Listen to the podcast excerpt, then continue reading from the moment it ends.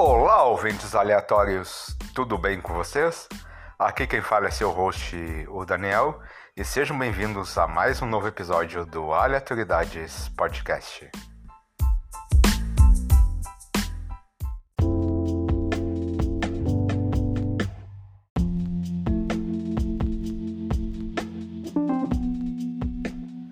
Hoje recebemos Laís Carvalho e ela irá nos falar um pouquinho sobre distúrbios alimentares. Espero que vocês gostem.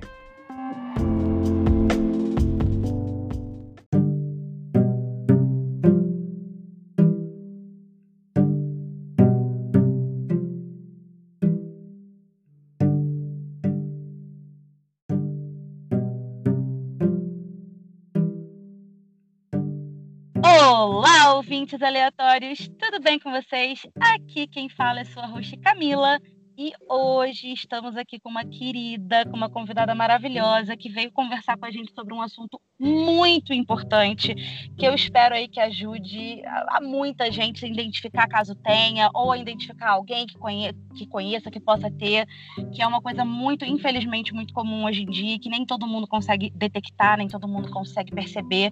E a gente está aqui hoje para papear sobre distúrbios alimentares ou transtornos alimentares. E eu vou deixar nossa convidada se apresentar para a gente começar o nosso bate-papo. Olá, meu nome é Laís, eu sou estudante de psicologia e a Camila me convidou para participar aqui desse episódio para falar um pouco sobre distúrbios alimentares e eu achei muito interessante, eu adorei esse convite, porque é um assunto muito atual e hoje em dia ele está sendo muito bem estudado, muito bem tratado, como não era antes. Então, acho muito importante mesmo, eu adorei esse convite. Ai, que linda! Não, e assim, é, tá tão atual e tão, infelizmente, né? Queria eu que não fosse. É, se tá atual é porque tá latente, eu, eu vejo assim, que várias séries estão é, abordando isso, né? A última que, que eu vi que abordou isso, que eu até gravei há uns dias atrás um episódio falando sobre isso, e a gente fala sobre essa personagem no episódio, é, é This Is Us, né? Tem personagens ali com distúrbios alimentares e tal. Então tá tão latente, tão, tão em evidência, ou seja, um número tão é, significante de pessoas passando por isso, que as séries, não só nacionais, as novelas, enfim, mas também as internacionais estão abordando isso e de uma forma bem séria, né? Para você ver aí o nível de importância que isso tem hoje em dia, né? O quanto, o quanto atual é mesmo. É, exatamente. Você estava falando de novelas e eu me lembrei que a minha irmã estava assistindo um dia desses, Laços de Família, que é uma novela antiga, né? Tem 20 anos. E a menina desenvolve uma anemia muito forte. E a partir dessa anemia, ela desenvolve um câncer, né, a leucemia. Só que essa anemia dela é desenvolvida, ninguém percebe, mas ela é desenvolvida porque ela não come. Não lembro. Essa personagem, a Camila, é a Camila. É a Camila. Ela não come, ela só come salada, ela tá sempre de dieta, ela tá sempre se alimentando mal. Ela passa horas sem comer. E assim, a gente na psicologia, a gente vê muito isso, a gente observa muito os pequenos detalhes. E o que acontece é que ninguém percebe que ela pode ficar doente, né? E isso pode ser sim causado por causa de um transtorno alimentar.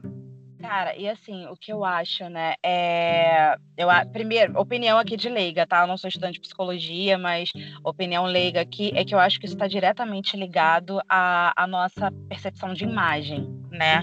E se, tem, tá, a distorção de imagem hoje em dia, e eu acho que isso vai muito também. Hoje em dia, não, né? Que se você for parar para pensar, tu comentou aí da novela que rolou há 20 anos atrás.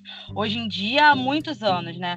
A questão da estética, da vaidade, daquela coisa do culto ao corpo. Eu acho que isso tem, tem grande parcela, não tem, de, de peso nessa, nesses distúrbios.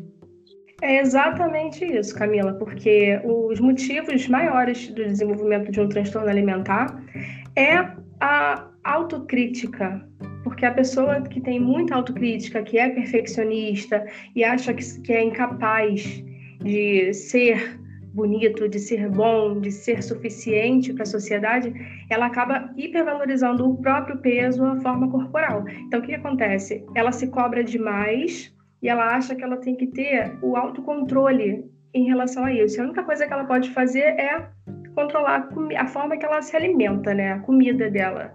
Sim. E aí ela se cobra muito, e então o que, que acontece? Ela fica com uma baixa autoestima, ela nunca está contente com aquilo que ela tem de realidade, então ela começa com uma restrição alimentar, ou então um comportamento purgativo, ou então ela consome a comida compulsivamente, e é sobre isso que a gente vai falar aqui. E tudo isso ela faz para amenizar a ansiedade que ela tem de ser perfeita.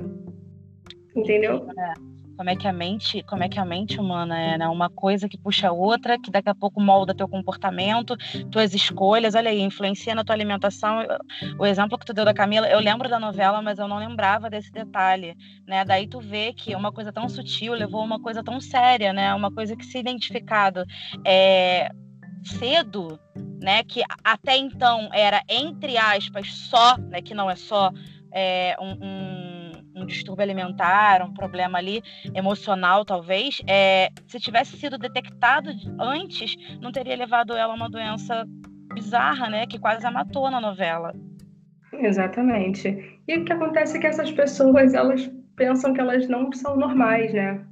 Então, não está normal para ela. E ela começa o tempo inteiro a questionar por que, que eu sou assim, por que, que meu corpo está desse jeito, por que, que fulano não é dessa forma, por que, que minha irmã pode comer e eu não, e não, não engordo e eu como ah, é, uma é. bala e eu engordo. É uma Exato. coisa assim. Tipo... A mesma coisa, ciclo de amizade, né? Tu tem aquela amiga que é. Eu sempre fui a gordinha do grupo, gente. Sempre. Sempre andei, sempre fui a gordinha da, do grupo de amigas, da... mas eu nunca tive isso como um problema. Mas isso pesa para algumas pessoas, né? Tem sempre a amiga que come de tudo e não engorda, e aí você fica se comparando. Todo mundo passa por essa fase, né? Exatamente. Essa, eu acho que passar por isso não, não é um problema, né? Eu acho que a gente, enquanto, principalmente enquanto mulher que tem a vaidade muito é, é forte, né? Muito presente, você querer. Eu acho que eu acho que tudo, eu acho que o que nivela é, até onde aquilo ali é um problema, até onde aquilo ali não é, é é o quanto aquilo te consome. Eu posso estar falando besteira, né? Eu acho que você, de vez em quando, pensar assim, poxa, eu queria emagrecer um pouquinho, poxa, queria... eu acho que é até normal. Baseado no, no, na sociedade que a gente vive e tudo mais, eu acho que é até normal. Agora, se aquilo ali começar a te consumir, se aquilo ali começar a te tomar mais tempo do que deveria no, seu dia a dia, moldando as suas escolhas, eu acho que aí já sim começa a ser detectado como um problema, né? É, é aquela velha história, né? O que diferencia o remédio do veneno é só a quantidade. Perfeito. Exatamente. É? Exatamente. E eu queria falar um pouco, Camila, sobre, para começar, o que é um transtorno, né? Porque quando a gente fala de transtorno alimentar, a gente está falando de alguma coisa que está incomodando muito a nossa mente, porque tudo que é transtorno ela é uma perturbação, entendeu? Se você for procurar no, no, dicionário, no Google, não sei, vai dizer lá que transtorno é só uma condição, né? É uma condição que afeta o seu humor, o raciocínio, o seu comportamento. Uhum. Só que assim, falando popularmente, transtorno nada mais é do que um comportamento perturbado. Porque se, se, você, se você escutar que alguém está transtornado, você sabe que aquela pessoa está tendo comportamentos perturbados. Faz então, sentido. o que é, é, o que é um transtorno alimentar? O transtorno alimentar, ele é um comportamento alimentar perturbado, que você não controla.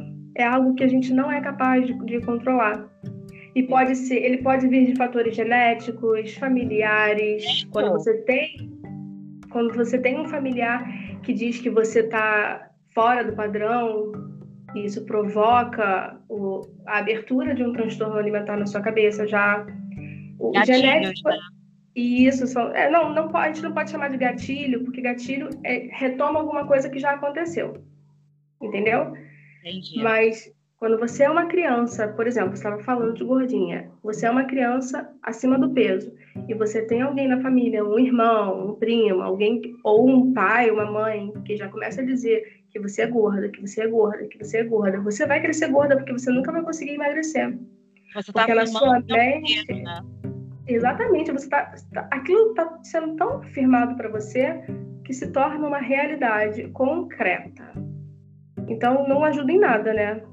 Então esse, esse, é um fator é um fator familiar que é muito importante. Eu fiquei chocada Também pode ser genético, eu não sabia. Sim, genético, sim, sim. Você pode ter, você, se você tem um transtorno alimentar, na verdade qualquer um dos transtornos mentais, tá?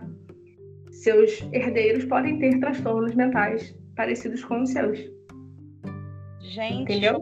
não sabia, sim, incrível.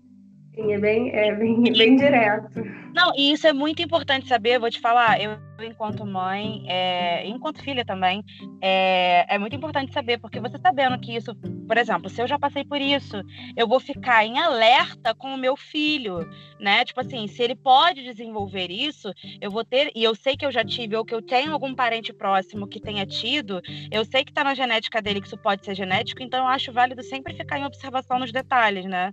É, é bacana. É muito bom mesmo. É, para você ver, até os vícios são é uma coisa genética. Você é. pode ter vícios, se, vício, se você tem compulsão alimentar, você tem vício em comida. Pode Sim. ser que, que o, teu, o pai do seu filho tenha um vício em bebida. Essa criança tem 90% de chance de crescer um adulto viciado em alguma coisa. Gente, olha só. Não sabia, cara, muito, muito legal isso. Muito legal a gente ter esse, esse tipo de conhecimento, cara, para poder prestar mais atenção, sabe? Ter, quando você sabe que existe a possibilidade de, tu fica em alerta, sabe? Desde sempre. É importante você já começar a buscar estratégias, né? Exatamente, exatamente. É, e falando de, de droga, lembrei agora de vício, né? Pensei em droga. Um dos fatores também que pode levar a transtornos alimentares é um fator neuroquímico. Tem pessoas que tomam medicações para não sentir fome. Tem pessoas que tomam medicações para alguma outra coisa que acabam não sentindo fome, sem querer. Então elas acabam desenvolvendo algum desses transtornos que a gente vai conversar aqui também. E a galera fica viciada nesses remédios, né? Eu tive uma, uma diretora de um colégio onde eu trabalhei que ela era viciada em sibutramina. O almoço Nossa. dela era um copinho de café. E ela ficava, não, não, porque eu, eu tomo sibutramina há anos. E aí, ó, sou magrinha, tenho 50 e poucos anos, sou magrinha. Ela não comia, o almoço dela era um copinho de café, só que aí ela teve um problema de saúde, teve que parar de tomar sibutramina e desinvestou, ficou, tipo, engordou, papo, sério, gente, menos de, sei lá, dois meses, ela engordou mais de 40 quilos.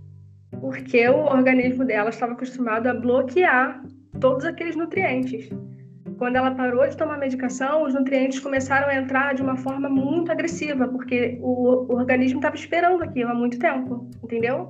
Então, depois de, de, de um tempo de medicação para emagrecer, as pessoas engordam muito rápido. É, que eles chamam de efeito rebote, né? Exatamente Volta. isso. Qualquer tipo de dieta brusca, acontece isso. Esses tipos de remédio é, que existem para tirar a fome, eles são é, pela psicologia, pelo estudo da psicologia, não sei se você sabe dizer, se eles são, assim, aconselháveis, eles, a galera apoia o uso ou não? Ou não. tem casos específicos que não, né? Na verdade, é, não a psicologia em si, mas a endocrinologia, junto com a neurologia, apoia algum, alguns tipos de medicações para que a pessoa comece a controlar a compulsão alimentar e comece a ter mais controle, autocontrole, né? Controle do que está comendo. Aí a, indicam a pessoa a fazer anotações sobre aquilo que comeu durante o dia, Não é sobre é todos os hábitos saudáveis. Hã? Não é só tomar o remédio, né? Você tomar. Não é só tomar o remédio, não. Jamais. Jamais seria só, só tomar, até porque tem a questão da, dos exercícios, porque você não pode simplesmente tomar uma medicação que vai acelerar teu coração, porque vai sem fazer alguma atividade física para indicar ao corpo que tem alguma coisa se movimentando. Porque se você não fizer uma atividade física e tomar a sibutramina, por exemplo, você pode infartar aos 30 Olha. anos. É. Deus, alerta aí para quem estiver ouvindo. Escuta isso, olha o perigo. Eu vou te falar, é, a minha mãe, uma amiga dela indicou há uns meses atrás, mas não foi pra, foi para emagrecer e foi para não foi a sibutramina para ela tomar, dizendo que minha mãe estava comendo por ansiedade e que se ela tomasse sibutramina ela ia ficar sem fome. Fato, minha mãe começou a tomar sibutramina, começou a ficar sem fome. E aí tive uma conversa séria aqui, expliquei para ela do, do, caso dessa diretora da escola e aquele famoso e olha que em pouco tempo que eu consegui fazer para minha mãe parar de tomar esse tipo de medicação, a minha mãe já sentiu esse efeito rebote que a gente falou, teve calafrio, teve um monte de coisa, gente. Então que perigo, cara. Principalmente, tipo a minha mãe mãe, né, com essas amigas dela que indicam essas coisas, que se automedicam, cara, isso é um perigo. É, a gente pode reparar que essas medicações não podem ser vendidas sem receita. E se não pode ser vendido sem receita, a gente não deveria tomar sem indicação de um médico, né? Exatamente. Já tá, já tá errado aí. Já tá errado aí. É, é muito perigoso, muito. Aí o que acontece? Você está falando de amiga, né, da mãe e tal. Muitas coisas, muitas vezes, os transtornos alimentares eles vêm por causa de alguém que falou para você que você ficaria melhor se você tivesse mais magra. Alguém falou para você que o mundo precisa que você seja magra. São questões socioculturais. A gente vê na televisão o tempo inteiro que todo mundo é magro. E os magros são mais felizes, e os magros isso, os magros aquilo. Então, assim, as influências que a gente tem acabam transformando até as nossas crenças, os nossos pensamentos. Aquilo que a gente acha que é bom não é mais. A gente cresce pensando que é, não é mais, porque os nossos o, os nossos convívios, né, as nossas amizades, elas vão estar sempre ali mostrando para você que você pode ter mais do que isso, você pode ser mais magra, você pode se alimentar de uma forma diferente. Por que, que você come dessa forma? Não, mas eu como de tal forma. Eu tomo só suco verde todos os dias de manhã. Eu tomo água com limão e tô, tô emagrecendo. São coisas que não servem para todo mundo. E você vai embutindo uma culpa na pessoa em comer, repara aí. Né? A pessoa Exatamente. começa toda vez que ela vai comer. Aí, tá num calor infernal aqui no Rio de Janeiro, eu quero tomar um açaí. Aí tu vai lá e toma um açaí, chega alguém e fica, sério? Sério que você tá tomando açaí? Você não devia estar de você dieta. de açúcar, é. noção de quantas calorias. Eu passei muito por isso minha vida inteira. Tem noção de quantas calorias tem um açaí, Camila? E aí tu começa a embutir uma culpa de estar tá comendo. Sim. E aí você deixa de acreditar que você é capaz e você volta para aquele início de processo de que você não consegue fazer nada, de que você não é normal, de que você não, não consegue se encaixar no padrão. E assim, eu acho muito importante falar sobre isso, é, que eu sempre tenho discussão. Infelizmente, tem pessoas no meu convívio que pensam de forma bem diferente.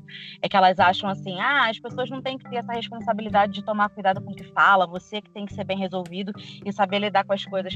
É, existe. Eu estava lendo sobre um pouco sobre, antes da gente começar a gravar um pouquinho sobre transtorno alimentar, distúrbio alimentar, e eu estava vendo que transtornos alimentares, é, se eu não me engano, é um dos maiores, se não maior, é, tipo assim, do índice lá de, de suicídio que tem.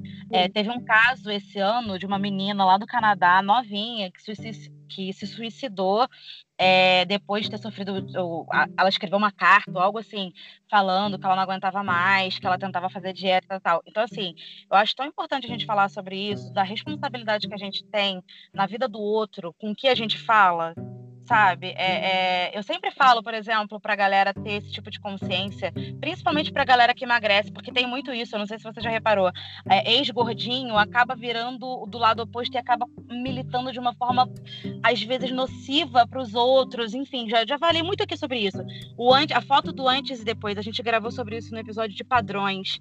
É, um menino até que, que o Rodrigo ele falou que, né, que ele era gordinho, ele emagreceu, que ele fez muito isso militando contra o corpo gordo assim que ele, ele emagreceu, porque ele ficou neurótico, ele ficou com aquilo é, focado, tudo dele era contagem de caloria, academia e não sei o quê. E, é, deu, deu tipo um efeito reverso nele, né? E ele postava foto de antes e depois, tipo assim, como se o, o antes, né, que era o corpo gordo, fosse algo nojento, fosse algo. Eu sempre falo isso, gente, cuidado com essas fotos de antes e depois.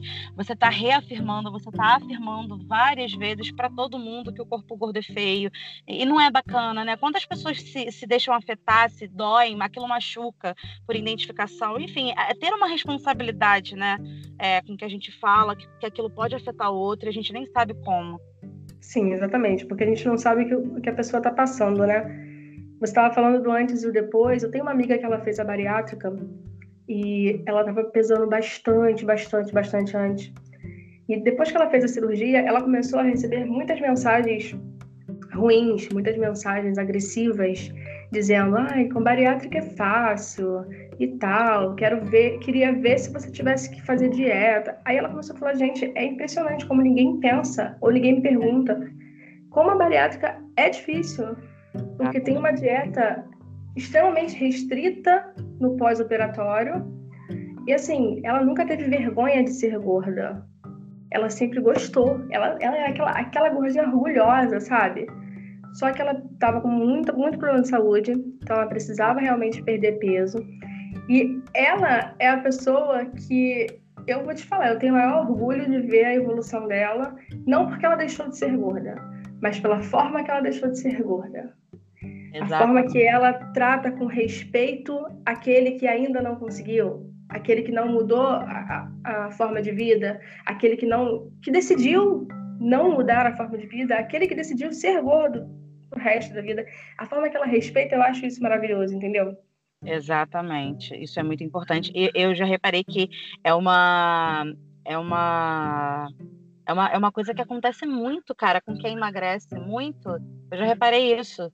É, tem pelo menos aí no meu assim círculo social que nem é tão grande uns, uns três aí pelo menos que se passaram por esse processo. Teve um que foi bariátrica é, tem outros que emagrecem tipo esse é, menino que eu falei que ele mesmo admitiu ele falou que ele passou por essa por esse processo de quando ele emagreceu ele militar contra o corpo gordo ele ficar tipo neurótico com um negócio de corpo academia e tal e que depois ele identificou por ele mesmo né que aquilo não estava legal e tal. ele ele, ele fala isso no episódio sobre padrões, que a gente fala é, sobre essa pressão estética, né? Sobre os padrões do corpo e tal. Foi bacana ele mesmo perceber que ele estava, tipo, levando para o lado ao contrário, né? O extremo do lado contrário. E é uma coisa que eu vejo acontecer bastante, então que eu acho que a galera tem que tomar cuidado, né? que não é bom para você, porque tudo, que é o extremo não faz, não faz bem, né? Seja para você e para o próximo. Exatamente. Exatamente. E aí, o que acontece é que a maioria dessas pessoas a maioria não, né? Acho que todas essas pessoas que estão passando por algum problema de transtorno alimentar, elas têm uma tendência àquele pensamento de distorção cognitiva. É, ou é tudo ou é nada. Elas, se, se a gente reparar, elas estão sempre de dieta, mesmo que seja só na cabeça. Mas elas estão sempre tentando, sempre se esforçando, e às vezes o esforço é tão inválido, sabe? É tão cansativo que a pessoa desiste completamente. E aí o que acontece? Ela começa a fazer uma dieta hoje. Aí passou um dia, passou dois, tá tudo certo. No terceiro dia, ela sem querer acabou esquecendo comeu um biscoito. Aí comeu um, ela pensa, poxa, não devia ter comido, mas já que eu já comi, eu vou comer o pacote. Amanhã eu retomo a dieta. Esse é o tudo ou nada, né? É e nisso, é, e nisso, é isso a gente chama de binge eating, em inglês, né? Binge eating, que é o, a compulsão alimentar mesmo. O que acontece? A pessoa está re, tá restringindo. Da restrição, da restrição, ela passa para compulsão, de repente. E depois da compulsão vem o quê? Vem a culpa. Da culpa vem um comportamento purgativo, que ele pode ser é, provocação de vômito, pode ser tomar laxante, pode ser até o, diurético, tem, tem sempre algum comportamento purgativo para tentar compensar né, o fato de você se sentir culpado. E depois vem a frustração, e da frustração vem a nova restrição, e isso é um ciclo. Essa pessoa não consegue Exatamente. sair dali. Porque ela se sente o tempo inteiro atacada pelos outros, pelo, e é sempre por alguém de fora. É, parece que é, é, eu não sei, é, você falou aí as causas, né? Mas tem sempre um, não vou chamar de gatilho porque você falou gatilho é algo que já aconteceu, mas tem sempre um, um insight, sempre um start, né? Que faz insight, aquilo... insight, tá, insight seria ideal. É, né? Tipo, tem sempre esse insightzinho aí que faz aquele que dá aquele pronto, ali desanda, em algum momento aquilo ali desanda. É porque afeta você de alguma forma, né, emocionalmente falando ou não. Aquilo afeta, de, alguma coisa que alguém te fala, aquilo pesa de alguma forma e pronto. Aí ele começa a desandar. E, é, e é, Laís, é incrível, é sutil, né? Você não percebe. Você vai, vai mudando um comportamento ali, tu vai mudando um comportamento aqui, tu vai mudando a tua forma de alimentar ali, quando tu vê, tu, você quando não você percebe. Exatamente, quando você vê já foi. Não percebe. E eu vou, eu vou falar então um pouquinho, Camila, sobre os transtornos alimentares que são listados pelo DSM-5. O DSM-5 é o Manual Diagnóstico e Estatístico de Transtornos Mentais. Esses transtornos estão lá porque eles foram, eles passaram por pesquisa, experiência e comprovação. Para que a gente de, é, detecte algum transtorno alimentar mesmo, a gente tem que começar a eliminar outras formas de doença. Algum problema gastrointestinal, ou algum problema no, no esôfago, algo que não esteja deixando a pessoa comer, tipo, algum problema na garganta. E assim, principalmente porque esses estudos foram feitos com crianças, né? E a partir de dois anos de idade. E então é assim que a gente começa a descobrir o que é realmente um transtorno e o que é só algum probleminha que vai passar. Porque os transtornos não passam assim. Entendeu? Ah, Entendi, gente, que incrível. Você falou aí agora desse estudo, existe uma idade, tipo assim, ah, transtorno alimentar só se dá em média a partir de tantos anos, ou uma criança já pode ter? A partir dos dois anos de idade. Meu Deus, dois anos de idade? Dois anos de idade. Gente, imagina uma criança de dois anos com transtorno alimentar. É, acontece. E a minha irmã, inclusive, minha irmã mais nova, ela teve um transtorno alimentar, que eu vou citar aqui até, quando ela tinha dois anos e pouco, e ela, por conta desse transtorno, ela teve um problema gravíssimo no intestino, teve que tirar um pedaço do intestino. Ela fez uma cirurgia aos dois anos de idade por causa de um transtorno. Gente, pais e mães, pelo amor de Deus, atenção às crianças. Até eu agora vou ficar de olho no meu filho, que tem quase três anos. Não sabia, é. para mim era tipo da adolescência em diante. Não, e o que acontece? Eu, o que eu vou te contar agora, no caso eu falei da minha irmã, ela teve um transtorno alimentar com dois anos de idade, ela precisou fazer uma cirurgia. Mais tarde, aos 17, ela teve um novo transtorno alimentar, no qual ela ficou muito doente. E, e isso Meu... é uma coisa que, infelizmente, a gente acaba levando pro resto da vida mesmo. Sim. Entendeu? Eu vou falar então desse transtorno que, ela, que a minha irmã teve quando era pequena. O nome desse transtorno é pica.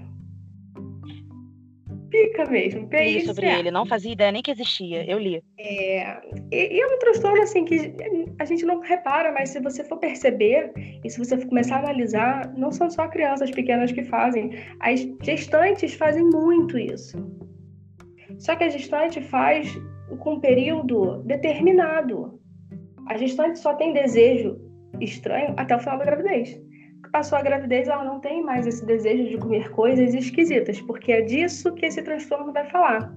Comer coisas que não são feitas para comer, que não tem nutriente, não tem caloria, não tem nada, como papel, sabão. Sabonete, é, é. É, tecido, cabelo, terra, cimento, gelo. Tem gente que gosta de comer. E você, gelo, exa e você às vezes diz que é verme, né? Ah, essa criança tá com vermes e, e não dá atenção àquilo. Isso. Exatamente. No caso da minha irmã, ela comia plástico. Ela gostava de comer plástico, a gente não sabia o que estava rolando, até a gente descobriu um plástico dentro da boca dela. E alguns dias depois outro, e até descobrimos que ela que ela estava com uma invaginação intestinal, que é quando um intestino entra no outro, e aí teve que cortar esse pedaço que, que não servia mais. Então esse é um transtorno que assim, a gente, a gente só percebe mesmo depois de um mês, né? Porque é, tem que ter um tempo de, de observação para você reparar que aquela pessoa, que pode ser uma criança pequena, né, está, se, está realmente ingerindo aquilo. Está fazendo, está engolindo de verdade, aquilo está saindo nas fezes ainda mais criança, né, que tem a fase oral, né, que você aí coloca tudo na boca e tal. Então você Isso. é uma atenção redobrada à intensidade que aquilo acontece se ela está engolindo, né? Porque a, a... É, a questão é que a fase oral ela só vai até os três anos, né? Depois disso, não tem mais fase oral. Exato, não, mas aí, por exemplo, nesse aí entre né, esses dois e três anos, para você identificar, é mais delicado, porque a criança está sempre colocando as coisas na boca e tal, então tem que ter toda uma atenção ao será que ela está comendo? Será que ela está trocando, por exemplo, um lanche, uma refeição por um pedaço de, de sabão? Acho que é essa. Exatamente, porque é. é comum a criança colocar coisas na boca. A gente já sabe disso, mas a gente tem que observar se ela está realmente, como você disse, trocando, deixando de tomar a madeira para poder comer um papel entendeu? Ah, que, que, incrível isso. Não e tem adultos que têm muitos transtornos em relação a isso, transtornos de, de, de pica mesmo, de comer cabelo, de chupar, às vezes não está nem engolindo, digerindo, mas está chupando tecido, entendeu? Até que consiga sentir, não sei, parece que sentem realmente um sabor. E é uma coisa assim que, que você não consegue tirar daquele daquele adulto, principalmente quando é um adulto, né? É isso, é isso que eu ia te falar. É, eu acho que para adulto ter esse, é, é, esse tipo de transtorno deve ser pior, por quê? Porque se ele não procurar ajuda por ele, se ele não identificar, dificilmente alguém vai conseguir ajudar, né? Porque, por exemplo, uma pessoa que come, um adulto que come cabelo, ele sabe que aquilo ali não é, entre aspas, normal. Então, ele vai é, fazer aquilo escondido, não vai contar para ninguém. Isso. E como, Exatamente. Como, como, como faz o diagnóstico? É, então, mas é aí que a gente chega na questão. Todo transtorno alimentar é feito escondido. Porque causa vergonha. Faz sentido. Faz sentido. Entendeu? O transtornado, ele tem muita vergonha de ser assim, porque ele sabe que tem alguma coisa errada. Ninguém com transtorno alimentar acha que está certo. Eles sabem que estão errados, que aquilo não está certo. Então eles fazem tudo escondido. Porque se não fosse errado, não seria escondido, entendeu? Estariam vomitando na frente dos outros, né? Não estaria disfarçando. Tem muito, muito transtornado que fala que já comeu, quer não comer, entendeu? E são, é, são umas pequenas mentiras que você vai contando, vai contando. Quando você vê, você já não está mais comendo nada e está sempre dizendo que já está cheio, que já comeu. Será que chega ao ponto da pessoa. Mas aí a pessoa passa mal muito rápido, né? Tipo assim, ela, ela substitui por completo a, a alimentação, cara, por esse tipo de, deve, deve berar, né? Deve ter casos aí críticos, né? Que, nossa, gente. Sabe o que eu acho incrível? Se a pessoa sabe que é errado, que ela esconde, é uma escolha o quê? Consciente, inconsciente de fazer isso? É, é Sempre é... consciente. Sempre consciente. É. Cara. É, transtorno, né? Você definiu aí. É desequilíbrio, literalmente. Isso. E é sempre consciente. Você tá com, com a mente perturbada Porém, você está consciente, porque antes da gente cometer algum ato, algum ato de transtorno, a gente pensa um pouquinho, a gente pensa, poxa, faço ou não faço, e aí você decide fazer, porque você, aquilo parece que é mais forte do que você. Porque os transtornos acabam comandando a tua vida à medida que você está sofrendo de ansiedade ou de depressão. O transtorno acaba comandando a sua vida. É, verdade. Verdade foi o que a gente falou, né? Começa sutil, começa a crescer de uma tal forma que quando você vê, você já não está mais é, controlando. É isso. Sim. E a gente no início pensa que está controlando, né? Que está sempre dominando é, tudo. Né? Você fala assim, ah, não, por, por, exemplo, esse aí, né? Que eu acho que é mais por ser, entre aspas, estranho, por você estar comendo algo que não é para ser comido, é, eu acho que é mais fácil da pessoa entender que aquilo ali está errado, né? É, mas, por exemplo, a compulsão, que é você querer comer algo. É, eu já passei por compulsão alimentar, eu só identifiquei com terapia na psicóloga. É, eu não tinha noção que era compulsão alimentar. E isso foi trabalhado porque eu estava vivendo uma, um relacionamento falido na época, que eu não aceitava que o relacionamento estava falido, que o relacionamento já tinha acabado, e eu estava tentando, ela, segundo ela disse para mim, eu estava tentando substituir é, esse vazio que eu estava lidando, esse conflito que eu estava lidando com comida, né? Então, mas é, é muito mais sutil você ter, você conseguir perceber uma compulsão alimentar, porque é comida, né? Já você comer coisas que não são comestíveis, é, eu acho que é mais, entre aspas, óbvio de você identificar. É, mas, por exemplo, vou falar agora então um pouco aqui sobre o transtorno de compulsão alimentar, que é bem conhecido né, no nosso mundo aqui da psicologia como TCA. É, o que acontece no transtorno alimentar, no, na compulsão alimentar, nem sempre é identificado. O que acontece? A pessoa come rápido, e ela come até ela se sentir desconfortavelmente cheia, até não suportar mais mesmo aquilo, porque ela come sem sentir fome, ela come, sabe, o que tiver pela frente, até coisas que, que ela não gosta, ela come. E geralmente ela come sozinha porque ela tem vergonha do quanto está comendo, aquilo que eu falei para você sobre vergonha. Então, geralmente, quem, quem sofre de compulsão alimentar come sozinho, come de madrugada, come escondido, Sim, come escondido. Isso. E, então, e o que acontece na compulsão alimentar, que é diferente do que acontece, por exemplo, na bulimia, é que na compulsão alimentar a gente não tem o um comportamento compensatório, que é você se sentir bem depois, que é retomar, é a retomada do, dos nossos neurotransmissores, né, que deixa a gente felizes. Porque assim, na compulsão alimentar você simplesmente come, até não suportar mais. Na bulimia, que é uma das mais conhecidas, né, da, das, do, da, um dos mais conhecidos transtornos, é, você tem episódios recorrentes de compulsão alimentar, que a gente acabou de falar. Então, assim, você come demais até se sentir dolorosamente cheio, né? e você tem aquela sensação de falta de controle, sabe? Uma coisa que você não consegue parar mesmo. Só que o que acontece? Depois que você se sente mal, culpado porque comeu demais, a pessoa vai induzir um vômito automaticamente. Comeu, já tenta colocar para fora. Porque essa é, esse é um comportamento compensatório. Você se sentiu culpado porque comeu demais, logo em seguida você se sente feliz porque você botou para fora tudo aquilo que você comeu demais. E além do, do, da indução do vômito, né, que é diário, não diária, mas assim. Nossa. É, e assim, a, o, o, de vômito pode ser não só vômito, né? Tem um amigo meu que ele falou que ele, ele até chorou muito conversando comigo. Ele desabafou comigo, ele falou que ele não consegue vomitar, né? Ele tem um problema lá que ele, ele trava, a garganta dele trava na hora de vomitar. É, e aí o que, que ele fazia? É, ele tomava laxante para poder eliminar. É isso aí.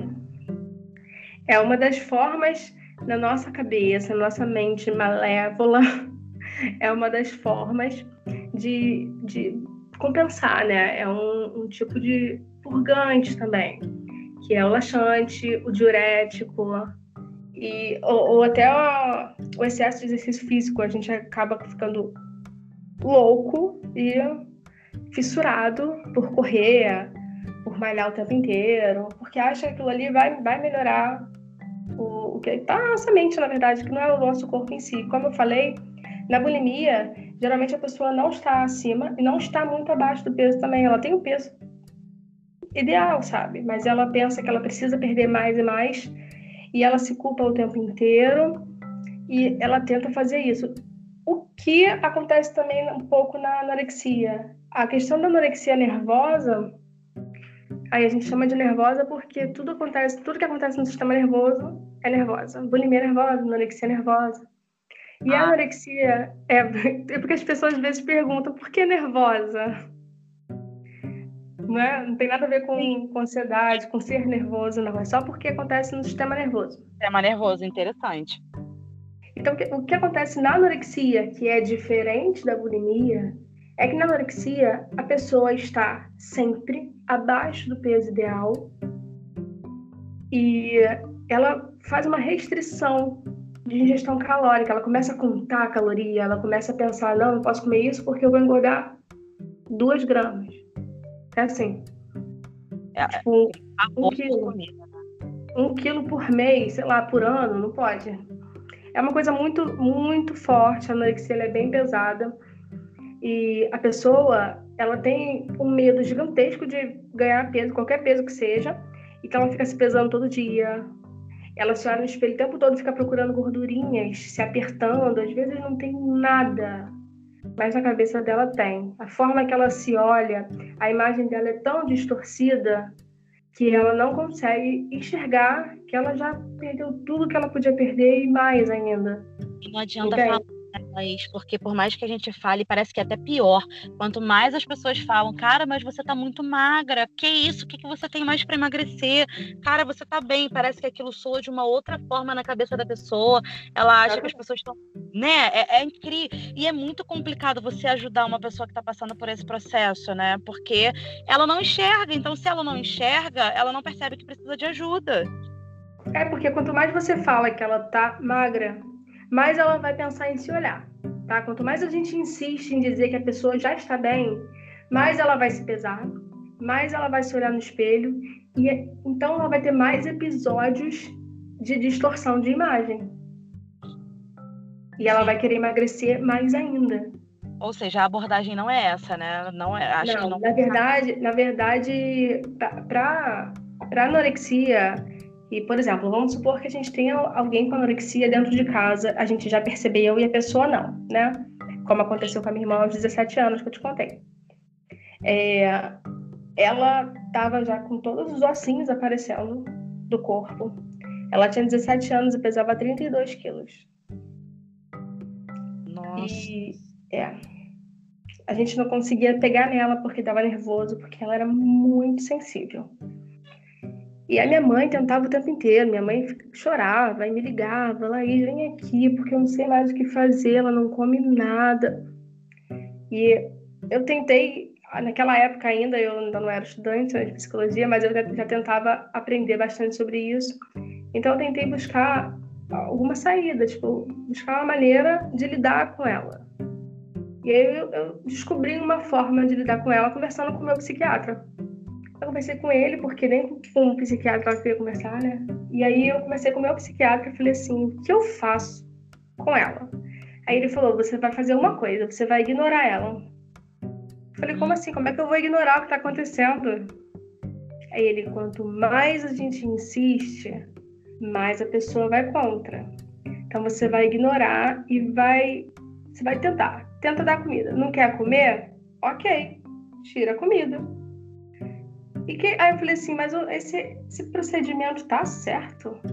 Aí ele falou assim para mim: a gente tenta de várias maneiras fazer com que a pessoa se veja como ela é de verdade.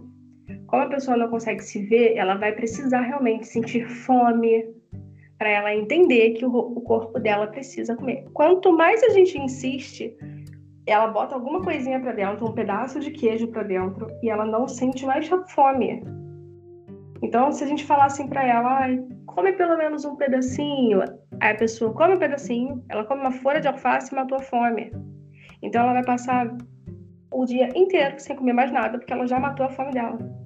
E a nossa então, mente é incrível que quando você tá passando por isso, você, você realmente perde a fome, né? É incrível. Isso, isso aí. É incrível é completamente psicológico. Então, se a pessoa estiver dizendo para você, eu não vou comer, você tira a comida da frente dela. Tira todas as possibilidades de comida da frente dela. Porque ela vai sentir fome. E aí, quando, a pessoa, quando ela sente fome, ela vai atrás de alguma coisa que seja menos calórica, né? Que seja possível Sim. dentro daquela dieta louca que ela está fazendo na cabeça dela. E aí a gente vê a pessoa tentando tentando buscar uma estratégia. A minha irmã fazia suco de gelatina. Caraca! Ela fazia lá umas garrafas de suco, minha mãe não sabia o que, que era, sentia aquele cheirinho doce, achava que era suquinho de pó, né? Sim. Até eu descobri que era suco de gelatina, porque a, o colágeno da gelatina Dá não mais... deixava ela ficar flácida. Caraca! Porque ela emagreceu tanto que aquele corpo inteiro, aquela, era, era pele, era mole.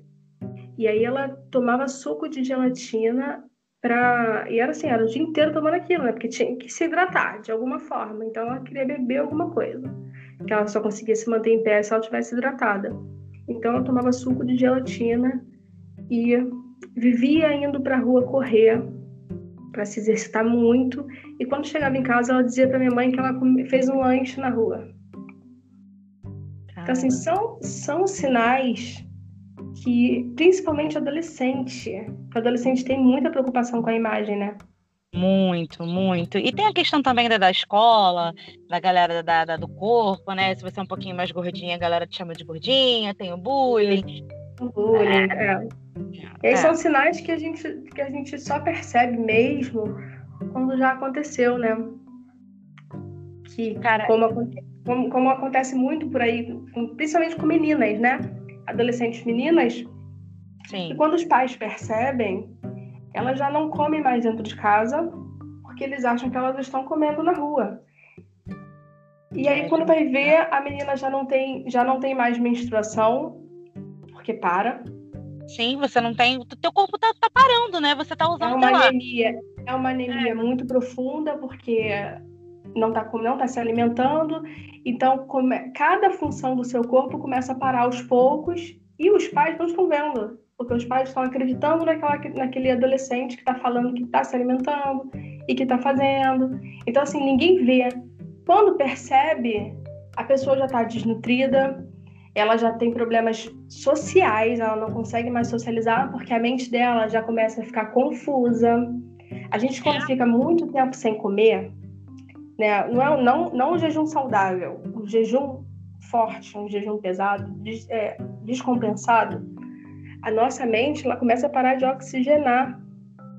Então, o que, que acontece com o nosso cérebro sem oxigênio? Ele começa a ficar vazio. É começa a ficar vazio, começa a ficar com, com literalmente uns espaços, né? é, vagos. Aí começa esses ocos, esse, o que, que pode acontecer? Pode criar coágulos sanguíneos, e isso pode vir a dar uma isquemia. E aí, do nada, uma pessoa, uma garota de 17 anos tem um AVC isquêmico. Por quê? Entende, né? Por quê? Magrinha, novinha, o que que houve? Parece saudável, né? E a outra coisa que a gente bate aí também, né, Laís, que eu sempre falo isso, é da, inclusive a gente vê isso muito no, no movimento é, de gordofobia e tal, contra a gordofobia, né? Que toda vez que alguém. Isso é, é, uma real. Se você vê um gordinho é, comendo qualquer coisa, você diz que você vai se meter porque você está preocupado com a saúde dele, né? E uma real é que corpo magro não é sinônimo de saúde, gente. Isso é, sei lá, acho que é uma forma de você mascarar, sim, uma possível gordofobia, porque meu irmão, ele teve uma namorada que ela, ela era super magra, rata de academia. Minha mãe sempre sinalizou que isso era preocupante. Ela não comia direito e quando comia era só, ela dizia que era só proteína, era só linguiça ou a, aqueles hambúrgueres, né, que vende na, no supermercado. Ela fritava aquele hambúrguer e ou e ou, né, tipo, não comia os dois juntos. Ou a linguiça, tipo assim, sei lá, cinco pedacinhos de linguiça. E ela se mantinha, tipo assim, o almoço e a janta dela era isso e ponto. E malhava se deixasse o dia inteiro, cada vez mais magra. E aí a gente sempre dava esse exemplo, né? Tipo assim, você olha é, a, a, o corpo magro, rato de academia, sarado, e aí você julga que ele tá saudável, e não necessariamente, né? É, é incrível repensar é. isso aí. É, porque não é só aquilo que você come, né? Principalmente o que você deixa de comer. Exatamente, exatamente. Até que ponto aquele corpo magro, a, o que está custando, né, para você ter aquele corpo magro? Se é uma reeducação alimentar, que você esteja fazendo com exercício, com acompanhamento, é válido para caramba. Eu acho que sim, a gente tem que se cuidar. É, mas é o que você falou aí da diferença entre remédio e veneno, né? Você saber dosar a quantidade, você ver se aquilo ali está saudável. Independente sim. de magro, magro ou gordo, tem que estar tá saudável minimamente Sim, saudável. Mas eu vou te dizer, Camila, a reeducação alimentar, ela é quase uma coisa impossível para a mente do transtornado alimentar.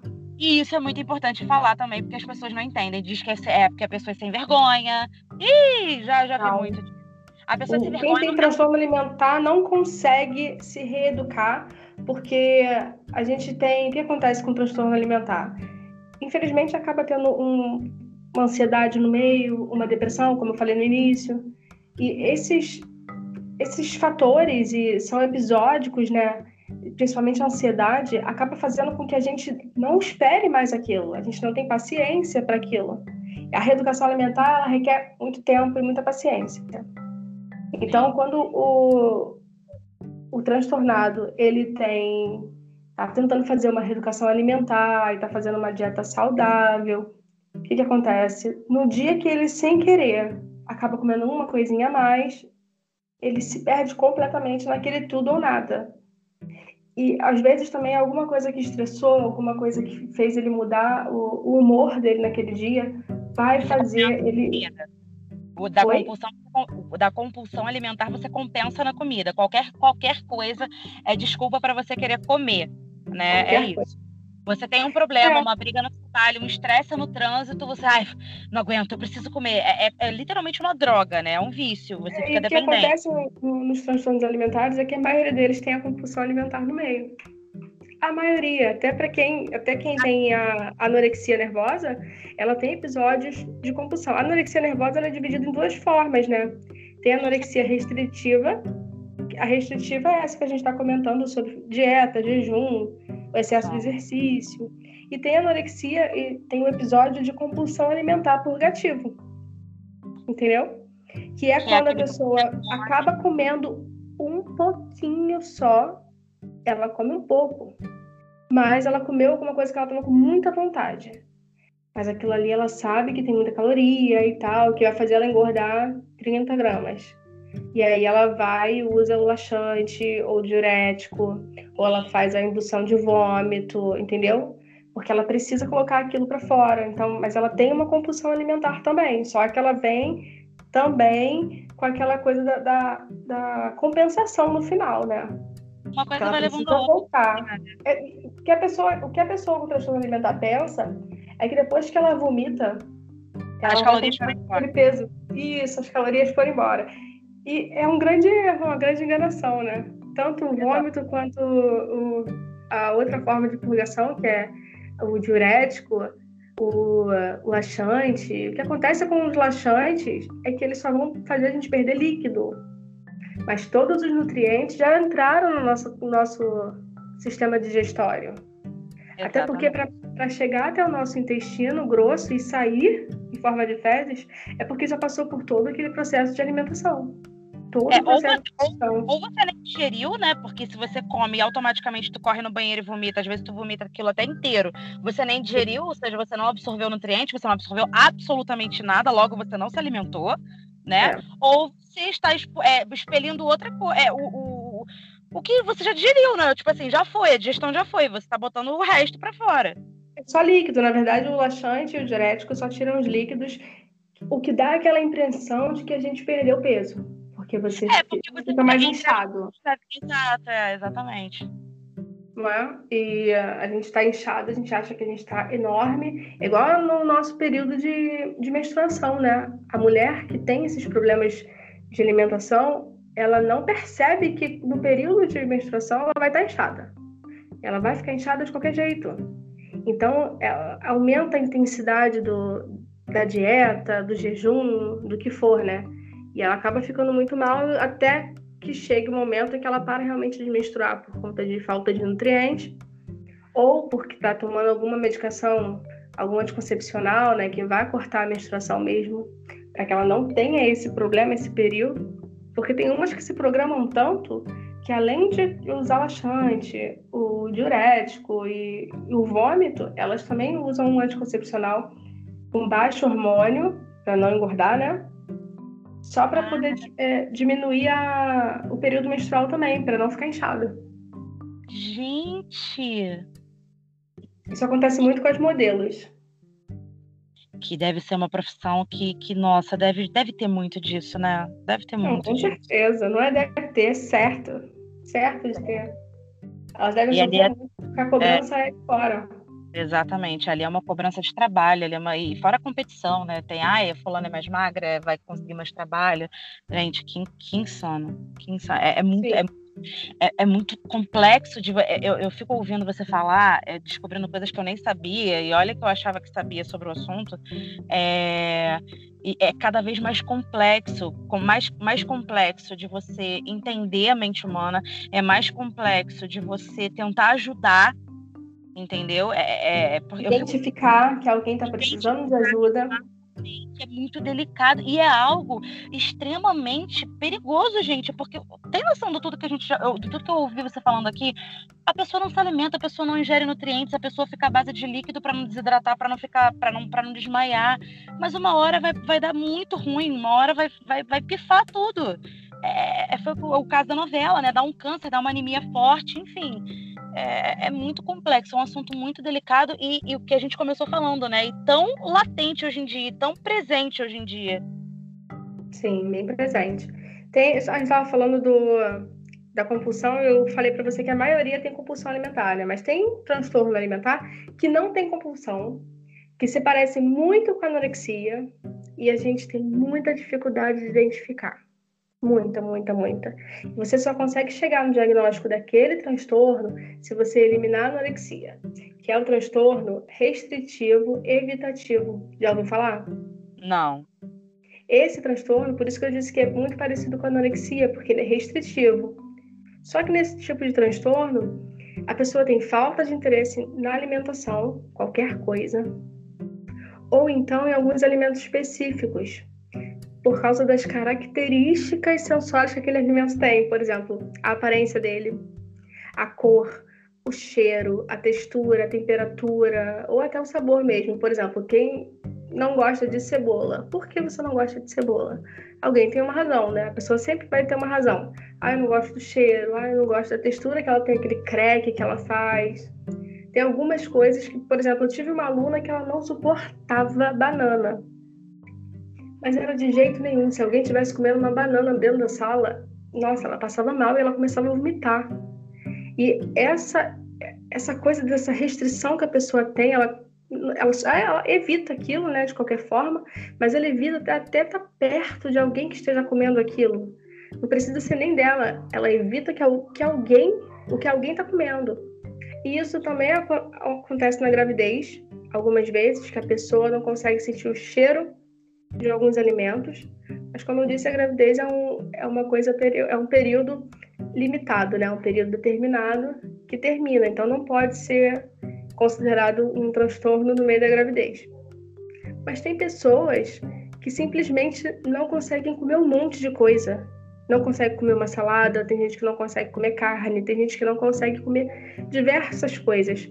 E aí nisso ela não consegue se nutrir o suficiente. Então ela tem perda de peso, a criança, no caso, tem um atraso de crescimento, pode ter uma deficiência nutricional bem significativa, ou até uma dependência de suplemento, né? Daqueles nutricionais de tipo sustagem e, ou, e outros, né? No trem, quando você é até mais velho é, é melhor.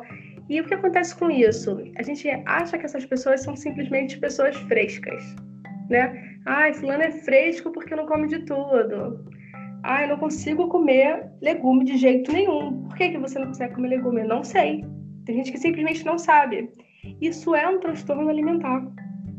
Essa evitação de certas coisas também é um transtorno. Porque a pessoa não consegue mesmo, quando você tenta dar o alimento, a pessoa simplesmente bota para fora, passa muito mal, ela tem muitas náuseas, porque é natural, né? Quando você está de frente para alguma coisa que te incomoda, você acaba tendo mais náuseas. Então, assim, aquilo ali, de forma alguma, a pessoa consegue é, se alimentar. Então, essa restrição, essa evitação pode causar uma anemia, pode causar uma hipotermia. O corpo da pessoa, sem querer, ele vai acabar mudando. É um corpo flácido, é um corpo sem uma estrutura de base. E isso a gente vê de, de olhar mesmo para a pessoa. É notável que aquela pessoa não se alimenta de proteína. E o corpo mostra muita coisa da gente. Até uma pessoa que não é muito magra, que não é muito gorda, o corpo mostra o que a gente come. Eu acho isso incrível. Porque é essa restrição que provoca, né? A restrição, o excesso, por exemplo, o excesso de açúcar causa a pochetinha. Coisa que a gente acaba descobrindo, né? Conforme vai tentando tirar o açúcar ou vai tentando se alimentar melhor. O açúcar Sim. branco, ele é o provocador da pochetinha, daquela barriguinha na frente. Ele não vai para nenhum outro lugar, ele só vai para aquela região. E conforme a pessoa que estuda nutrição, deve, que deve estar tá ouvindo a gente, vai entender o que eu estou falando. Conforme você vai se aprofundando, você vai entendendo o que cada tipo de alimento faz no seu corpo, né? E aí, quando a pessoa ela se restringe de comer alimentos que vão fazer bem, que vão nutrir, ela pode sim ficar doente sem, nossa, sem nunca imaginar o porquê. Porque é uma pessoa saudável, ela só não gosta de comer aquilo. Sim, Entendeu? verdade. Verdade. E assim, tem, tem uns tipos de transtorno que a gente nunca imagina que é um transtorno mental. É uma coisa, é um distúrbio que pode fazer muito mal, porque gente, todos esses transtornos eles podem provocar doenças gravíssimas lá na frente. E é, quanto mais a gente, quanto mais a gente insiste no, em ficar no transtorno, eu sei que assim não é fácil, a gente não sai sozinho do nada. Por isso que a gente precisa procurar ajuda de psicólogo, é, um psiquiatra, ter um nutricionista. Quando você percebe que tem alguma coisa errada, é muito bom ter um nutricionista para te ajudar, para observar, analisar o que está sendo é, consumido. Mas a gente tem que aceitar que tem alguma coisa errada, né? E procurar realmente ajuda. Exatamente. E assim, o, acho que esse é, essa é a grande delicadeza de toda essa situação, né? É a pessoa identificar que ela precisa de ajuda e se você perceber é, que alguém próximo é, esteja precisando, esteja passando por isso, como você fazer essa pessoa perceber que aquilo ali tá, é perigoso, como você ajudar aquela pessoa, porque você não vai arrastar um adulto, diferente de uma criança, um adolescente, que você tem esse tipo de, sei lá, poder, né, esse tipo de domínio, de você poder levar, mesmo não querendo, ao médico, o adulto você não pode pegar ele arrastado e levar ele para um, um terapeuta, para um psicólogo, para um psiquiatra, né, e co como você lidar numa situação dessa? Cara, eu tô vendo, por exemplo, tô vendo aqui que a minha irmã, meu irmão, tá passando por isso, é o que, que eu faço? Como é que eu ajudo, né? Porque você tá vendo a pessoa se matar, querendo ou não, você tá, você tá levando o seu corpo a um nível extremo, né? O teu corpo tá trabalhando com muito menos do que o mínimo que ele precisa. Isso chega a ser matemático, né? Você precisa de X calorias para o seu corpo funcionar, você precisa de X nutrientes para o seu corpo funcionar, e você não está ingerindo, sei lá, às vezes nem um décimo daquilo, né? Então, você está vendo a pessoa ali se matar, e o que, que você faz? Como você ajuda uma pessoa, né? É muito é, complexo. É, assim, quando você não, não entende o que está acontecendo, ou quando você acha que aquilo é bobeira, né? Tipo, ah, nada demais, você realmente nunca vai poder ser capaz de ajudar alguém. A gente só pode tentar ajudar uma pessoa quando a gente compreende, quando a gente busca saber e quando a gente aceita que aquilo ali está acontecendo. E aí, como eu posso ajudar um, algum familiar ou algum amigo que eu estou vendo que está errado? Primeira coisa é a gente fazer uma sondagem. Não tem nada de mais, não tem nada de errado em você sondar, tentar entender o que está acontecendo, tentar entender se a pessoa está consciente do que está fazendo.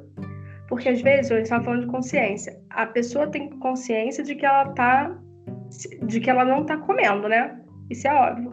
Sim. Mas às vezes a pessoa não tem consciência de como aquilo está fazendo mal. Sim. Tipo, ah, pra ela, ela tá cuidando, né?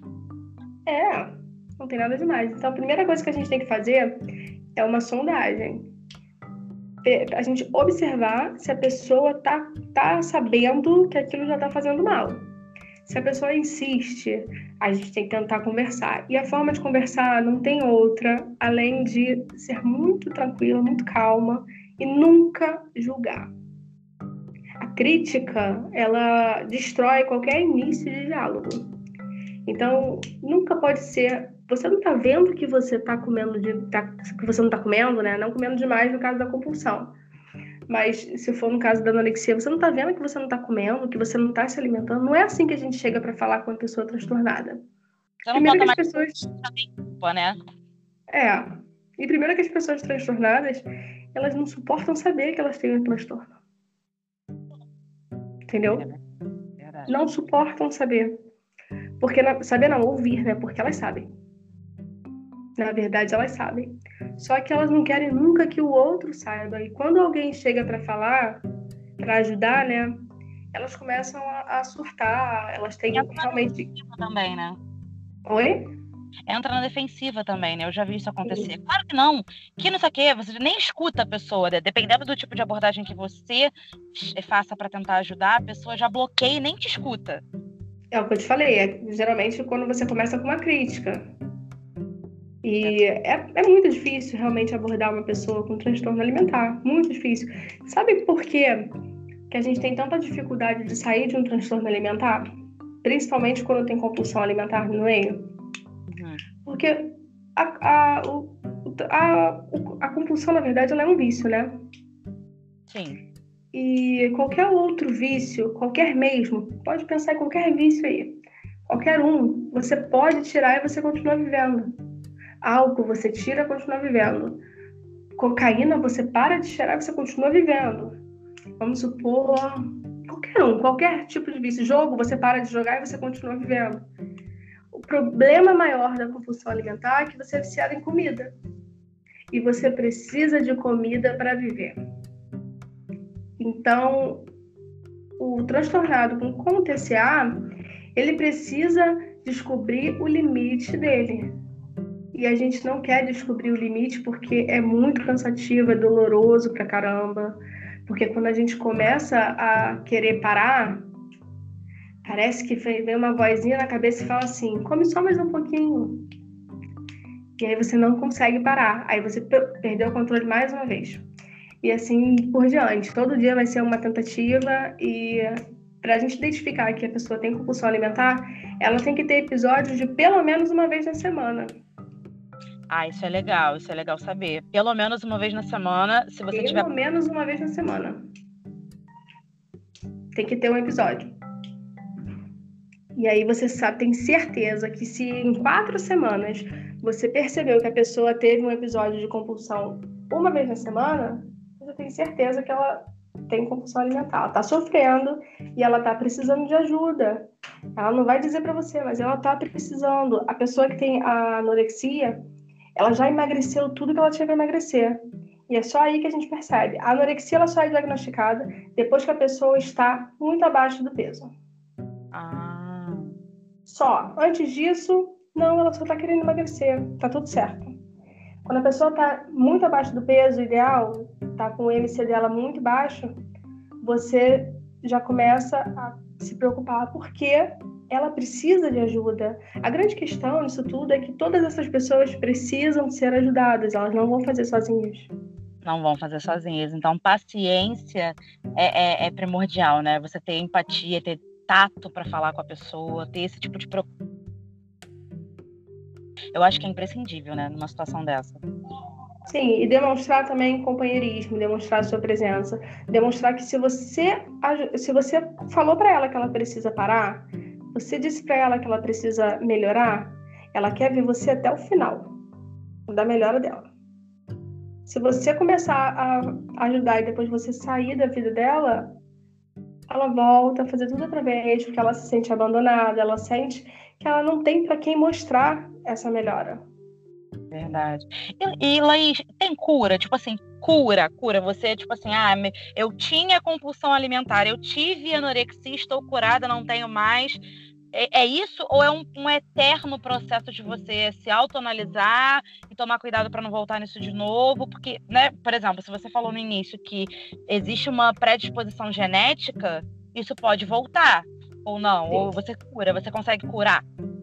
Não, você trata todo transtorno, ele tá na sua mente, ele vai ficar até você manter ele na linha. É você que tem que controlar, então a gente tem que tratar. Os transtornos a gente tem que tratar. Então o que a gente tem que fazer no transtorno alimentar? Mesmo que a gente não consiga visualizar uma cura lá para frente, a gente pode visualizar uma vida melhor. A gente pode visualizar é, viver com isso, conviver de uma forma saudável. E a primeira coisa que tem que fazer é procurar ajuda profissional. Como eu disse, nutricionista, psicólogo e psiquiatra, eles são fundamentais no tratamento de qualquer transtorno alimentar. E, e não, não olhar para o psicólogo ou para o psiquiatra, gente, como todo mundo. Nossa, mas é muito. Como médico de maluco, isso não existe. Todo mundo, eu digo que todo mundo, sem exceção à regra, deveria fazer terapia, porque é maravilhoso você ter esse tipo de suporte de quem te ouça, te oriente. Enfim, né? É, não tem nada a ver isso. Ah, com certeza, o ser humano é muito complexo para se entender sozinho. Exato. A gente precisa de alguém. Ah, precisa. e é isso. Na verdade, quem vai. O, o psicólogo ele vai ajudar bastante. A grande questão de chamar um psiquiatra para esse meio, para esse, esse tripé, é que algumas vezes você vai precisar de uma medicação. Entendeu? Quando você tem uma compulsão alimentar, você está com um vício já gerado dentro de você. Então, seu organismo acostumou com uma coisa. Então, não é só na mente. Você tem uma compulsão e já foi para o seu organismo. Então, você já tem um vício. E aí, provavelmente, você vai precisar tratar com medicação para vícios. Entendeu? Vai entrar um antidepressivo, vai entrar um, um controlador, estabilizador de humor, vai entrar algum controlador de fome, né? Um, um inibidor de fome que nem sempre a sibutramina, na verdade, ela não tem sido passada ultimamente, já tem bastante tempo. E ou eles fazem um conjunto, um coquetel de algumas medicações para substituir essas medicações muito fortes que aceleram demais o coração, mas sempre vai ter uma ajuda. No caso da, da anorexia e da bulimia, vai, vai entrar um antidepressivo, vai entrar alguma coisa para acabar com o início daquele transtorno, para atingir a raiz daquele transtorno. Então, para que isso aconteça de forma medicamentosa, você precisa de um psiquiatra, porque o psicólogo não pode medicar. E aí, e o psicólogo vai ajudar com também a questão da, da, raiz e da continuidade. Você, se você identificou a raiz, por que você continua fazendo? Você pode cortar, não é? Mas por que você continua? E esse é o trabalho do psicólogo, né? Tentar te mostrar que aquela eu raiz não pode morrer. Exatamente. E você não vai ficar dependente daqueles remédios que o psiquiatra está te dando, né? É, literalmente não, um trabalho. Não são, medicações, não são medicações é, viciantes. Não são Exatamente. medicações preciosas, não. São medicações para, para período determinado. É, aí entra a importância da terapia, né, do psicólogo. Você tem um medicamento que vai te dar aquele apoio inicial, que é a parte mais acho, é a mais puxada, né? São os primeiros meses, enfim, vai ter esse suporte. E aí a terapia vai te dando todo um suporte é, emocional, psicológico, literalmente da, da mente humana, né, para você lidar com isso e de, de pouquinho em pouquinho já não precisando mais dos remédios e caminhando sozinho, né? Exatamente. E, a, e o nutricionista para te mostrar, para te orientar o que você deve comer agora. Né? O que você deveria estar tá comendo para que a, o seu processo nutritivo do corpo estivesse voltando ao normal. O se alimentar corretamente, né? Para você Isso. não ficar naquela neura de eu tô comendo besteira, tô comendo mal. Você ter essa ajuda de um profissional sabendo que você está comendo direito, né? Sim, a orientação, o controle, aquilo que eu te falei do, do caderninho, que eles começam a anotar o que, que comeu. Não é para fazer nada com aquela anotação, é simplesmente para você parar de perder tempo comendo e começar a anotar aquilo. Né? Ou então parar de perder tempo se exercitando demais para fingir que não está com fome e ir lá comer, comer em todas as refeições, mesmo que seja um pouquinho, mas tem que se alimentar em todas as refeições. E aí o nutricionista vai te mostrar exatamente o que você precisa fazer para que tudo volte ao eixo, Exato. né? Exatamente. Uma das agora, né? Os nutricionistas estão trabalhando muito né, contra a obesidade como jejum intermitente. E é, é, é, oficial, vários nutricionistas que eu conheço, até conhecidos, nutricionistas de famosos, já falaram que eles trabalham com jejum intermitente e tal. Mas é, assim, um perigo e um gatilho para quem já teve é, esse tipo de, de, transtorno. Esse mesmo amigo meu que eu te falei que ele tomava laxante porque ele não conseguia vomitar, é, já começou com jejum intermitente, emagreceu muito muito rápido, está tipo assim, super magro. E conversando comigo, ele falou que ele fez, juro, 24 horas de jejum. E aí ele fez a primeira vez, depois, primeiro ele começou assim: "Ah, eu vou fazer 20 horas. Ah, eu vou fazer 22. Ah, hoje eu vou ficar 24 horas". Aí eu falei: "Fulano, você vai ficar um dia inteiro sem comer?" É, eu consigo, não dá mais fome. E aí ele tentou fazer mais de 24 horas e simplesmente apagou. Apagou, desmaiou. Porque ele, além de fazer o jejum intermitente, já estar magro, é, numa carga horária assim insana de grande, ele ainda estava fazendo uma carga de exercícios absurda. Absurda. Então ele, o corpo dele deu pano e ele apagou. Apagou, no meio da rua. Então, assim, é, uma das coisas assim que, que vale também é que eu tenho visto muito a galera fazer e tomar cuidado, né? Tem, de novo aí a importância da ajuda do profissional, você, você ter essa noção do limiar, do até onde aquilo ali está sendo saudável, até onde não. O, o, o nutricionista, ele indica jejum de mais de 16 horas ele indica um jejum de 24 horas, ele diz que faz bem você fazer 48 horas de jejum, falar com um profissional, porque se ele não, não te der esse aval, se ele falar que isso não faz bem, não faz, gente. Já imaginou você tá dirigindo? Olha o perigo, imagina você dirigindo e você apaga. Né?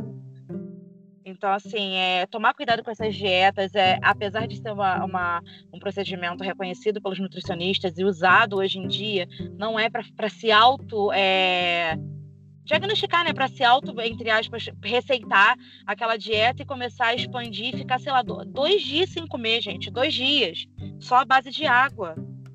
É, a grande sabe? questão é que o jejum intermitente, ele não serve para todo mundo, não Exatamente.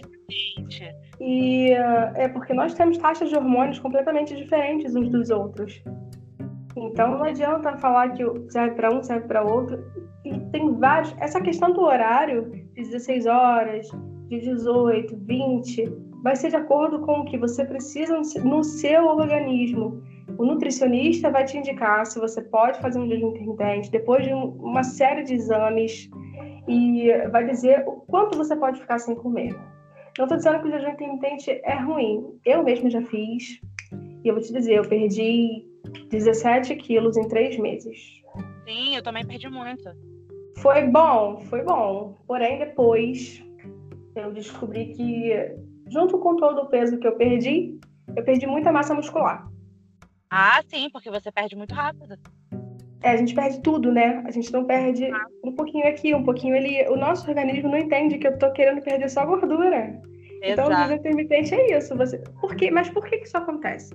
Porque não tem acompanhamento de alguém para falar assim para você. Ah, na janela, de, na janela aberta para você comer, você vai, vai comer tal coisa. Você vai ingerir tantas calorias, que é, esse é o papel do nutricionista. Sim. Então, a gente que faz jejum sozinho, em casa, a gente só come né, alguma coisa. Ah, me deu fome, tô com a janela aberta para comer, então vou comer uma coisinha só, vou comer um iogurte, vou e... comer um, um, pedaço de queijo. Olha só a doideira, né, que a gente faz. Exato. Como se fosse sustentar a gente durante aquelas 16 horas sem comer. Exato. E aí a gente não está se alimentando da forma que deveria. E aí a gente perde. E eu vou te dizer uma coisa: depois que eu descobri que eu perdi massa muscular, eu nunca mais recuperei a massa muscular. Eu engordei bastante depois de novo mas só gordura mesmo. Agora, massa muscular, só se eu fizer musculação, né, que eu vou recuperar. Exato. Mas, mas a gente faz errado. Sem ajuda de profissional, a gente faz errado. É por isso que eu indico muito, falo, gente, procura alguém, tá, tem aí, e às vezes até no público mesmo tem, né, na, na saúde pública, tem o acompanhamento na clínica da família, tem um, um programa de saúde na clínica da família, na verdade, que é para emagrecimento saudável. Nossa, e legal. Tem, tem. As pessoas não conhecem, né? Sim. Cada as pessoas não conhecem, mas tem. Que é um, é um programa é, contra a obesidade. E, inclusive, algumas pessoas que não conseguem perder o que precisava e tal, ou então tem um nível muito avançado, alguma algum diferencial, eles inscrevem a pessoa para bariátrica. Nossa! Gente, que incrível! Uma pena que não tenha tanta divulgação, né? Eu não fazia ideia. É, não, eles, eles morrem de medo de divulgar e lotar. Acho que as reuniões só tem 10 pessoas, né? não pode pena, ter né? mais. Aí eles, vão, aí eles vão chamando quem é inscrito na clínica da família e tem um, um, um algum caso de obesidade, eles vão chamando né, no, na encolha, né? Chamam uma pessoa para formar o, o grupo de eu acho que é 10 ou 12 pessoas. E aí eles fazem aquele programa de meses, eu não sei quantos meses são, mas eles fazem aquele programa com aquele pessoal, aquele grupo. E aí sempre tem um ou dois que vai para a bariátrica. E os demais geralmente conseguem perder peso, fazem aquela academia é, que é na praça, né? Sim. É, então, é, é, esse pessoal que está fazendo a academia na praça é um pessoal inscrito na clínica da família. Gente, eu não fazia ideia. Que legal, cara. É, e assim, é um não devia ter esse, esse, tipo de medo, né, de lotar e tal, porque tem tanta gente precisando, né? É, mas, eles, mas a demanda é maior do que o. Eles conseguem atender. Que eles têm de profissional, de espaço. Infelizmente, cara. Mas já é muito bom a gente falar aqui que tem, né? Saber que tem. Eu mesma não sabia. Então, se, se você não tiver um plano de saúde, não tiver condições de procurar particular, tem esse tipo de suporte na, na clínica da família. É, eu acho muito válido Vamos saber. Procurar, né? E eu vou falar uma coisa para você. Além da gente ter o SUS, né? O Brasil, no caso, ter o SUS, nós temos um índice baixo de obesidade. Em é, relação a, a, outros países, é. nós não, estamos, não estamos no topo, né? A gente está com um índice legal de pessoas que estão muito em busca de, de uma alimentação mais saudável, esse ano, acho que não, não só 2020, mas 2019 e 2020, está é, tá sendo considerado um dos maiores, né, de nível de taxa de, de academias, de pessoas se inscrevendo nas academias. Porque eu não sei o que aconteceu. Não sei se é por conta dessa coisa da mídia, das pessoas quererem mostrar no Instagram como é que tá o corpo, né? Tem isso também. É, pode ser, pode ser. E assim, é, de novo, eu refletindo aqui falando, eu espero, é, você falando, eu espero de verdade que, é, apesar de não termos aí a maior taxa de obesidade, que a gente tenha não obesos saudáveis também, né? Porque não adianta a gente celebrar aí que a gente não tem um número grande de obesidade e a gente ter aí, é, porque a gente falou, existem inúmeros transtornos alimentares é, não tão conhecidos, como até o que você falou da sua irmã. É, existem outros, né, que eu, eu tava lendo, que são aqueles que você fica viciado e paranoico de ficar contando caloria de tudo que você come é, de, de, uma folha de alface e tal. Então, assim, que a gente tem aí não só um índice baixo de obesidade, mas que a gente tem aí pessoas não obesas, saudáveis, né? É, psicologicamente falando, mentalmente falando, cognitivamente falando, né? É, que sejam pessoas não obesas saudáveis e não cheias de transtornos aí, desesperadas em busca de um corpo perfeito e não de um corpo saudável. Torço para que Exatamente. Para que pare, acabe um pouco com essa distorção né, de imagem que a gente acaba tendo por conta das mídias, né? Em grande parte hoje, é por conta das mídias. E o que as pessoas não percebem, o que as pessoas esquecem, é que essas fotos na internet, elas têm muitas, muitas, é, muitos filtros, ah, muitas, muitas modificações, é, e a gente acaba se alimentando daquela mentira e achando que nós somos imperfeitos, nós somos anormais, porque aquilo que a gente vê na internet é, é o que é normal. Né? Tem uma, uma série na Netflix que fala um pouco, não só sobre isso, né? Fala sobre muitas outras coisas, mas a gente acaba pegando um pouquinho sobre essa questão da influência da mídia, que é o problema das redes sociais. Ai, ficou muito famosa, eu não vi ainda, tem que assistir. Todo mundo falando. É, muito importante. Mas é isso que eu tô falando, a, a nossa autoimagem, ela se torna uma coisa que a gente tem que fazer todo dia. Todo dia é aquela crítica, né? A gente se olha o tempo todo no espelho, a gente acha que tá tudo errado, nosso cabelo não é perfeito igual o daquela menina da internet, né? Por que, que o meu corpo é, não é sem estrias como o dela? Como assim? Cada um tem sua história de vida, né? Exatamente, exatamente. Não tem porquê.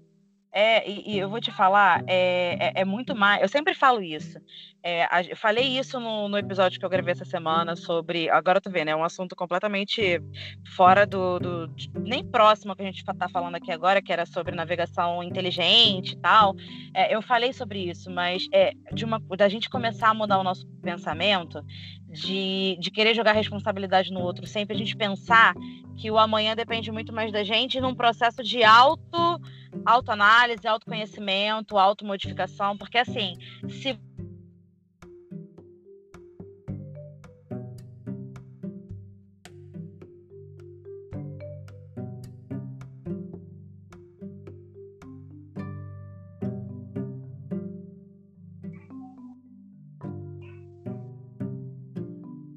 tópico de beleza, sabe? É, é, importante você entender que a beleza é, é, é, é, única, é tua, é minha, a beleza é relativa, sempre vai ser relativa. Existem aqueles que acham mulher gordinha a coisa mais tem outros que acham aquela mulher super magrinha, tipo modelo, né? Que pesa 35 quilos, a coisa mais linda do mundo. Tem gente que, enfim, a beleza é relativa. Então, assim, não existe um padrão utópico perfeito para que você queira se espelhar e viver a vida inteira em busca daquilo. Isso é uma prisão, isso é uma autoprisão. Né? Você viver em busca de uma coisa que você não tem no momento. É, é você entender que você tem que olhar para você e achar beleza em você, que a beleza é sua. E, e, e, parar de ficar olhando no outro, idealizando no outro, querendo do outro. Se, eu acho que se todo mundo pensa desse jeito é, e começa a quebrar, por exemplo, o que é quebrar os padrões? A gente fala isso no episódio aqui de padrões que vai, vai ao ar, eu acho até antes do que, do que o nosso aqui de hoje.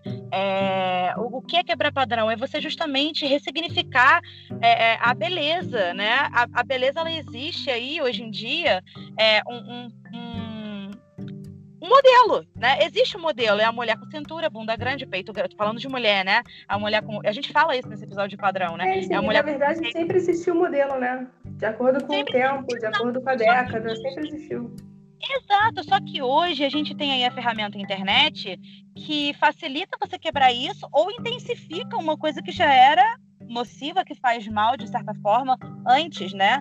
Hoje, quantas adolescentes, quantas meninas é, acessam a internet, veem essas influencers, essas blogueiras mega photoshopadas com o corpo perfeito, querendo ser igual, e aí fica naquela neura e aí começa a desenvolver um monte de transtorno. E, enfim, a gente tem aí a internet hoje em dia para debater, para falar, tem aí podcasts como esse de hoje que estão aqui para falar, para a gente quebrar um pouquinho disso, né? De novo, tomar cuidado com, com essas fotos de antes e depois, onde você reafirma que o corpo magro é o ideal, é o bonito, e o corpo gordo não é. O importante não é ser gordo ou ser magro, o importante é ser saudável.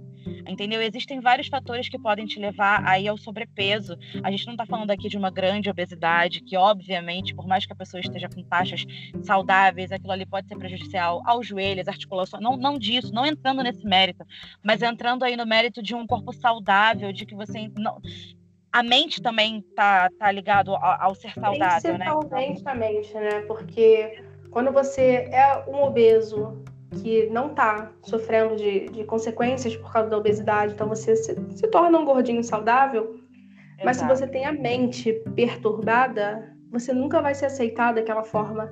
E é daí que começam alguns transtornos, principalmente da bulimia, que é um transtorno de pessoas que nem são abaixo do peso, né?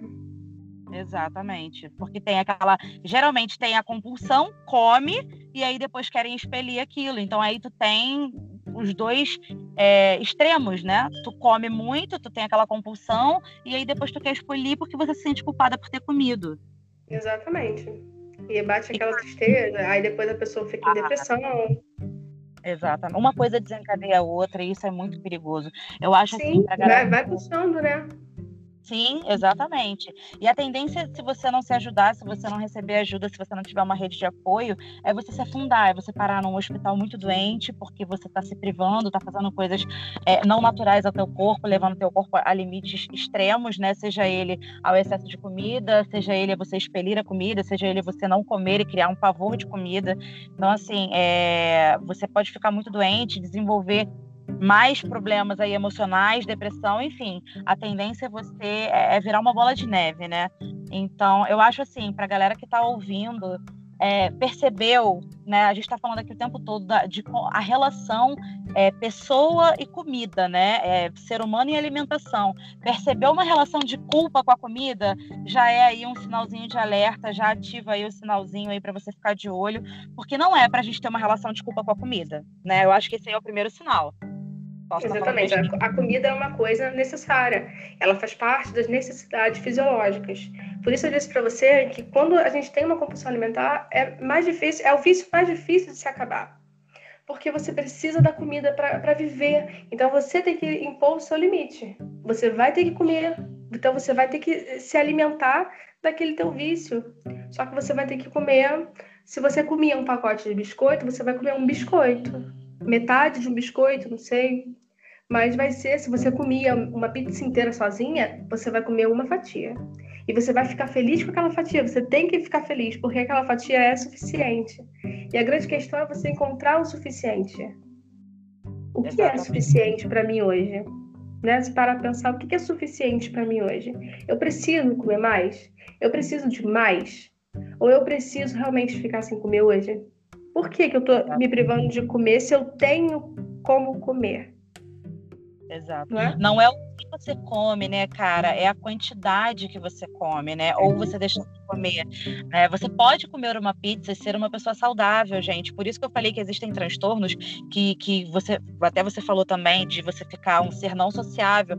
Chega uma, a pessoa beira um nível extremo tão grande de querer ser saudável, que eu sei que isso aí é um tipo de transtorno também, que ela começa, por exemplo, ah, eu fui chamada para ir num barzinho, numa resenha com os meus amigos. Ela não vai, ou então ela vai não vai comer, vai levar uma, uma marmita com ovo cozido, batata doce e, e, e água, enfim, né?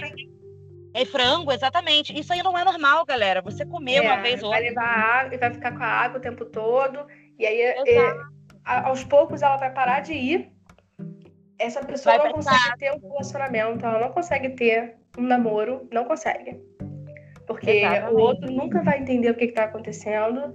E então ela, ela se sente melhor sozinha. Ela não vai mais aos, almoços de domingo da família, ela não vai mais aos passeios, ela não vai mais para lugar nenhum. Então ela começa a ficar dentro de casa ou fora de casa fazendo exercícios, mas ela não tem mais nenhum tipo de relação social.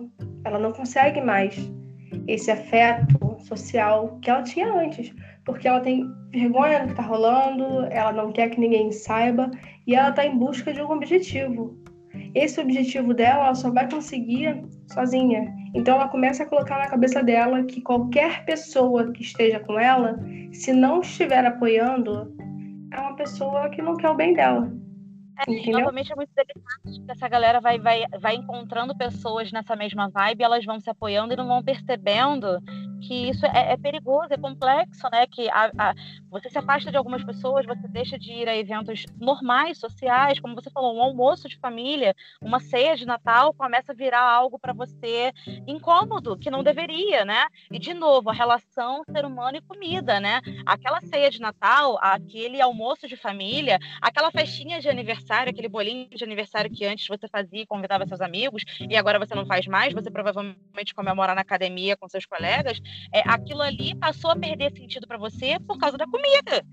Né? Então a, comida não pode. É, é, é, eu acho que esse é o é, é, é, aí a dica que a gente pode deixar de percepção para a galera, né? Até que ponto a sua relação com a comida está definindo as suas escolhas, especialmente as sociais, né?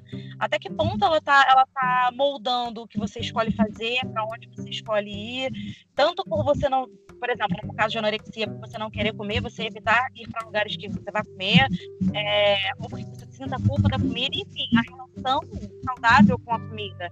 A gente tem que comer de forma prazerosa, de forma é, a se alimentar suficiente, né, sem exageros. Enfim, é, é saber estabelecer aí o, o, o limiar, né, perceber isso aí.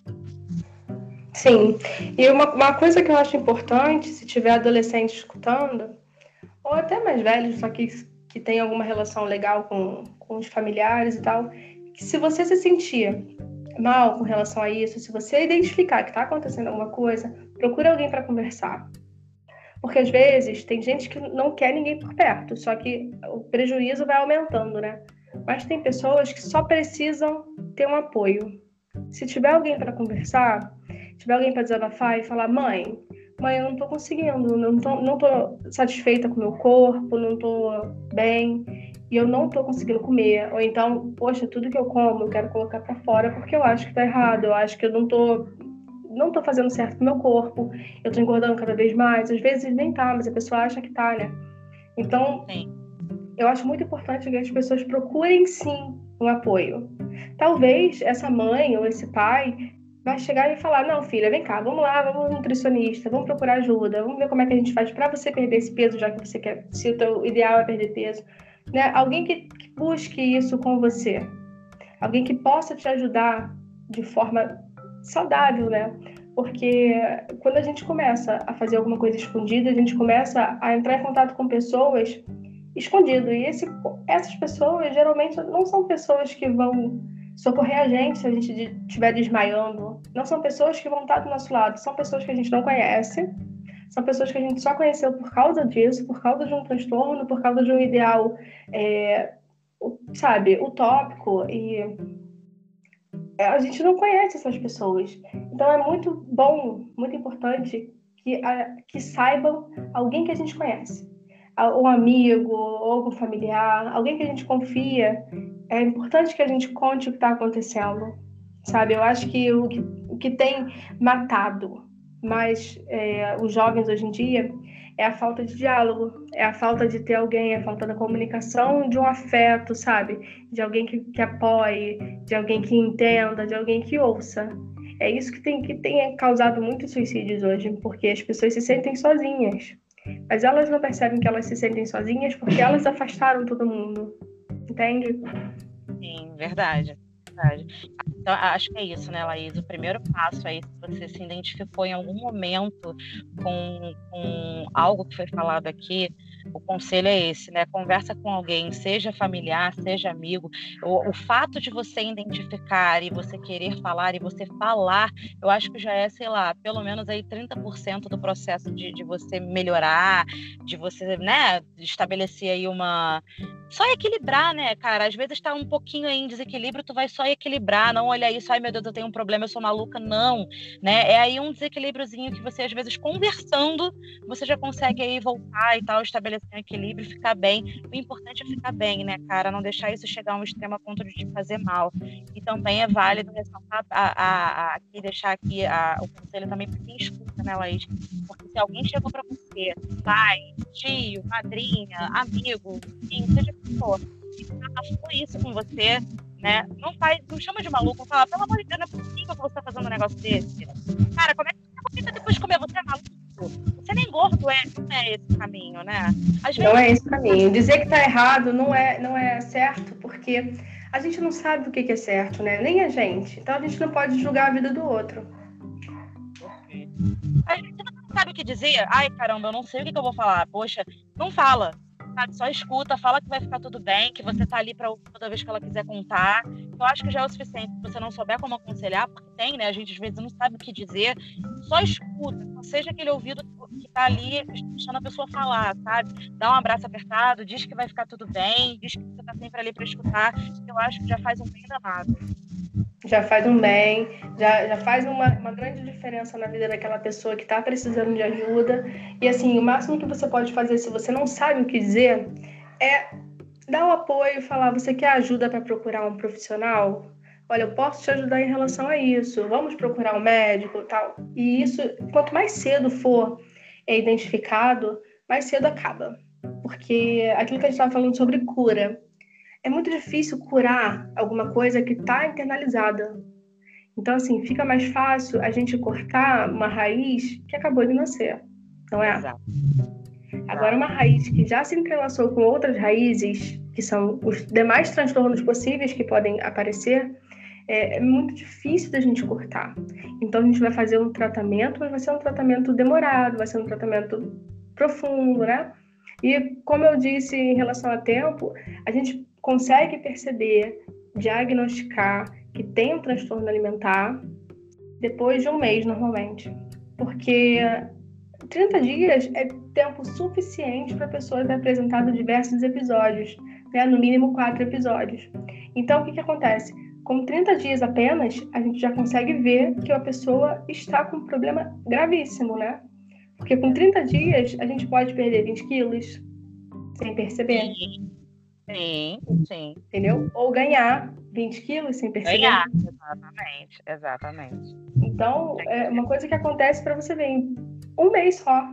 Então, se tem alguém observando, é ótimo que essa pessoa consiga identificar que em um mês a, aquela outra pessoa está precisando de ajuda e chegar junto e sempre contato, né, para falar e principalmente se abrindo, dando ouvido, dando espaço e dando oportunidade da pessoa desabafar.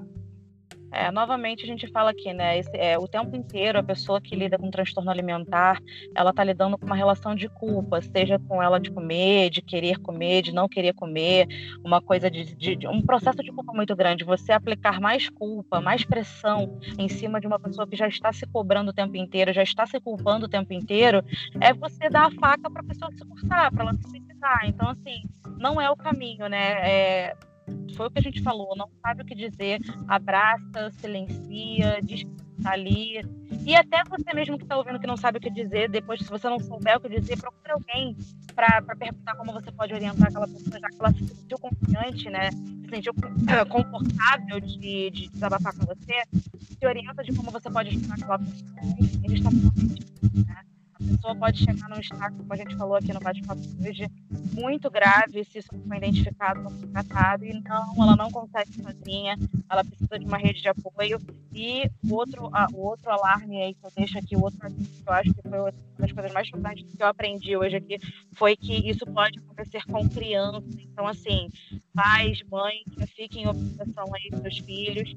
A irmã da Laís aí, como ela contou, começou de pequenininha. Então, sempre atento aos sinais perceber. Tá? A gente, nós não somos médicos, não somos profissionais.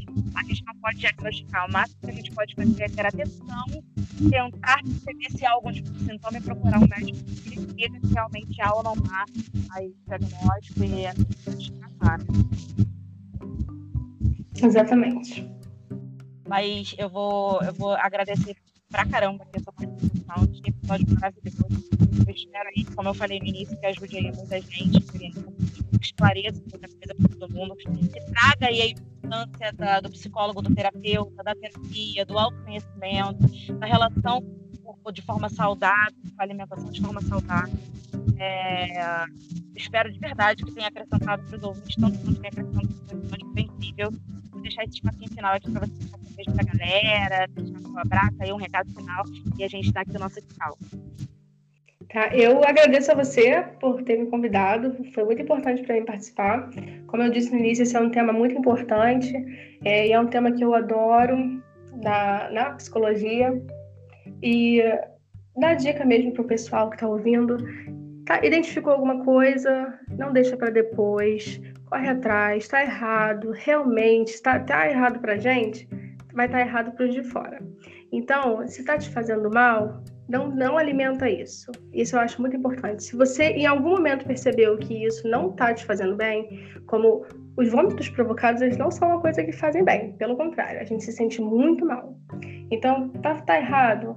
Procura ajuda, procura algum familiar, algum amigo, alguém que possa realmente dar um apoio, porque é necessário uma rede de apoio. E se você é o familiar ou amigo que está identificando em alguém, também não deixa para depois, corre atrás tenta falar da forma mais calma possível. Eu sei que às vezes a gente fica assustado, às vezes a gente quer desesperadamente acabar com aquilo, mas a, o problema não é nosso, né? É o problema do outro, mas a gente só quer ajudar.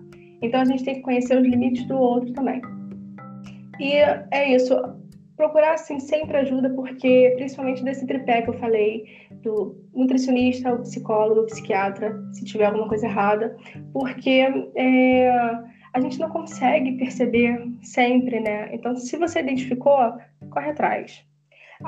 Qualquer tipo de transtorno alimentar, ele pode provocar doenças gravíssimas mais tarde, como a gente já comentou sobre a anemia, é, uma deficiência de, de açúcar, né? Às vezes a própria diabetes, ela vem mais tarde também, uma hipotermia, são coisas assim, episódios de desmaio, é, a pressão, tudo pode prejudicar, pode ser prejudicado no nosso organismo, como a nossa atenção, a memória, o nosso sono é muito atrapalhado com relação a, ao transtorno alimentar, porque é uma relação com uma coisa extremamente importante, que é a comida. A comida é algo importante, mas tem que ter um limite, tem que ter uma dosagem. Então é isso. Então, só agradecer mesmo pela participação aqui e um beijo a todos. Ai, gente, Laís, obrigada, obrigada de verdade. Ficou maravilhoso o episódio, extremamente é, completo, cheio de dicas aí pra galera, pra tudo. Eu só tenho a agradecer.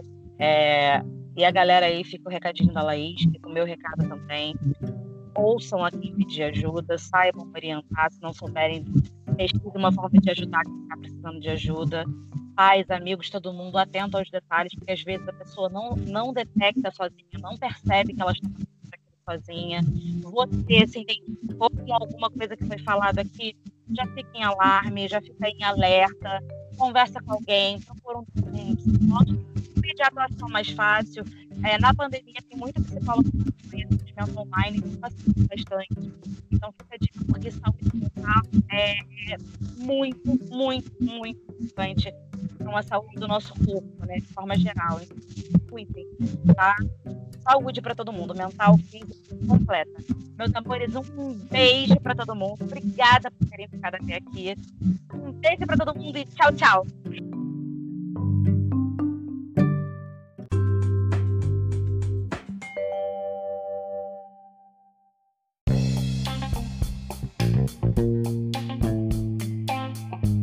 Obrigado por nos ouvirem até agora. E para quem quiser nos seguir, nós temos as seguintes redes sociais: no Facebook nós somos a página Aleatoridades Podcast. Também temos um perfil no Instagram que é o arroba Podcast. Para quem quiser mandar sugestões, críticas, parcerias e tudo mais, nós temos um e-mail que é o aleatoriedadespod.gmail.com aleatoriedadespod com e, por favor, nos siga no seu agregador de podcast preferido, seja ele Spotify, Google Podcasts, Castbox, Apple Podcasts. Isso ajuda bastante a aparecer para destaques, nos destaques e para novos ouvintes. E para a plataforma que tiver disponível, dê 5 estrelas, comente. Isso ajuda nós bastante. E falando em ajudar, para quem quiser ajudar financeiramente esse podcast a continuar existindo, a quem sabe mais para frente contratar um editor melhor, a... nós temos um PicPay, que é o picpay.me barra aleatoriedades podcast. Lá tem dois planos bem baratinhos, dá um, dois cafezinhos mensais e também tem as suas recompensas. E também temos um apoia-se, que é o apoia.se barra aleatoriedades underline podcast para quem quiser doar a partir de cinco reais, seja por boleto ou por cartão. Veja lá quanto você pretende doar, se quiser doar, né? Os links estarão na descrição desse episódio. É isso e tchau!